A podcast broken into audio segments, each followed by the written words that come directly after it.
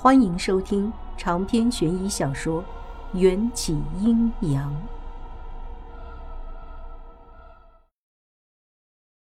那些前来道喜的宾客举着酒杯一拥而上，名义上是道喜，实则却是想要借此机会将这个冷面王爷灌醉，让他闹出洋相。尤其。今天迎战的脸上一直挂着叫人琢磨不透的笑意，任何人敬酒，他都来者不拒的直接灌入口中。看着这样的他，我似乎已经忘了来这里的真正目的。突然，他的目光扫到了我，我一晃打翻了酒杯，还好没有人注意到我。迎战的视线也很快就挪开了。我想去捡地上的酒杯，蹲下之后。却再也没有力气站起来，只能捂着嘴缩成一团，不让自己哭出声音。我很痛，不仅是心痛，就连身上的每一寸皮肤都宛若被凌迟一般，疼得撕心裂肺。戏堂中，觥筹交错的声音不绝于耳，迎战的笑声也随着烈酒灌肚更加放肆，似在诉一曲悲凉。飞鱼和秦玉郎直到喜宴散去都没有出现，我有些察觉，这或许是北冥坤和飞鱼给我设下的圈套。他们为了成全我，也为了让我能彻底放下。宾客陆续散去，迎战屈起一条大长腿，丝毫不顾形象，坐在主桌的桌面上，仍旧不断往喉咙里灌酒。看着他退然却不失美感的背影，我似乎读出了这个强悍到几乎无所不能的男人心底深藏的不甘和不舍。他拼命咽下的好像不是烈酒，而是眼泪。我这个始作俑者却只敢像乌龟一样躲在自己的壳里，祈祷着时间能冲淡他的伤。哐当，又一弹空了，扔在地上。砸了个粉碎，迎战修长的手臂往旁边的桌上一勾，拿起另一坛酒，仰头往嘴里灌。可是越喝，他眼中的痛却越显得深刻，似乎无论喝下多少酒，今晚都无法让他沉沦。我的脚不小心碰倒了地上破碎的瓦罐，引起了迎战的注意。他侧目瞥了我一眼，就如被定住一般，再移不开视线。糟糕！我的心飞快地跳动起来，伴随着无力的绝望。我迈着沉重的步伐想要逃跑，迎战如山一般巍然的身躯已经挡在我的面前。你，他欲言又止，颤抖的声线中溢出了复杂的情愫。我不敢说话，想要绕开他，却被他用力扣住了手腕。隔着面纱，我们在对方的眼中都显得十分模糊。酒坛早就不知被扔去了哪儿，他骨节分明的手指小心翼翼地试着揭开我戴着的斗篷。一阵风吹过，我的呼吸在这一刻全部停住，斗笠从我的眼前落下，一同落下的还有我的泪水。慌乱中。我不知所措，直至一缕霜白的色泽随着冰冷的晚风飞舞在我们眼前。迎战眼底燃起的火苗慢慢熄灭，扣住我的大手也无力地垂下。最后一颗桃仁的时效，似乎已经过去了。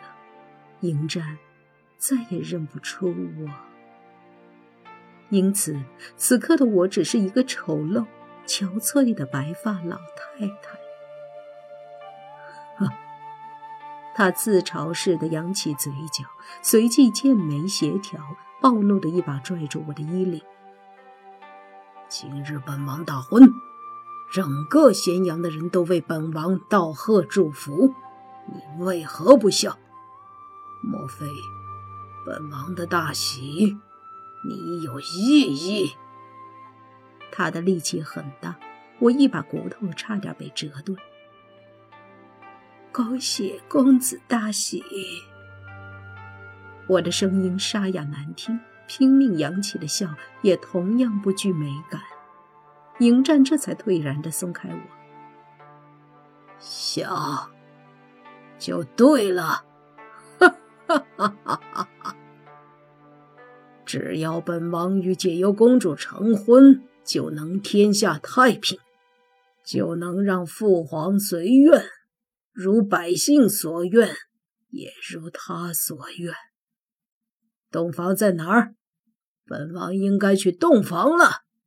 哈哈哈哈哈！哈哈哈！他重新抱了一坛酒，步履蹒跚的从我身边错过。我还维持着微笑的模样，似乎嘴角被贴上了两块胶布，被永恒的固定成上扬的弧度。却是笑着笑着就哭了。迎战的背影渐行渐远，徒留我一人孤单地站在这张灯结彩的喜堂中。天下无不散之宴席，今日一别，恐怕此生再难相见了。我不知自己是如何从咸阳城回到北冥的，甚至忘了捡起地上的斗笠，遮住那张衰败的老脸。北冥坤和飞鱼在竹屋里等我，看见我的模样，大吃一惊。飞鱼急得直抹眼泪，卷起袖子就要去找月老算账，被北冥坤一把揪住。这个结果，他是早知道的。连坠，你傻呀！飞鱼眼泪汪汪地摇晃着我的肩膀，差点弄散我这把老骨头。我已经无法感受到更多的痛了，就算现在立刻去死，也不会有丝毫抗拒。我把自己关进竹屋，如蜗牛一般，不知时日，不变四季的安静的等待生命终结。意外的是，我却奇迹般的存活至今。直到有一天，我突然发现自己的脚趾。居然长出了一块枯木，才如梦惊醒。我的死期就要到了。意识到这一点，我忽然开始怀念起身边的人和物。我想出去走走。飞鱼在这段日子里对北冥坤死缠烂打，什么美人计、苦肉计都使过了，哭着嚷着要给他生小北冥。后者却躲闪不及。北冥坤可以为了救助一条河鳗夜闯皇宫，也可以为了帮我假装成亲。然而，一旦认真的谈及感情，谈及他和飞羽的终生大事，北冥坤就比飞羽表现的更像是一条泥鳅，一溜烟儿便不见了。这日，我穿戴好了出门的衣服，拄着拐杖。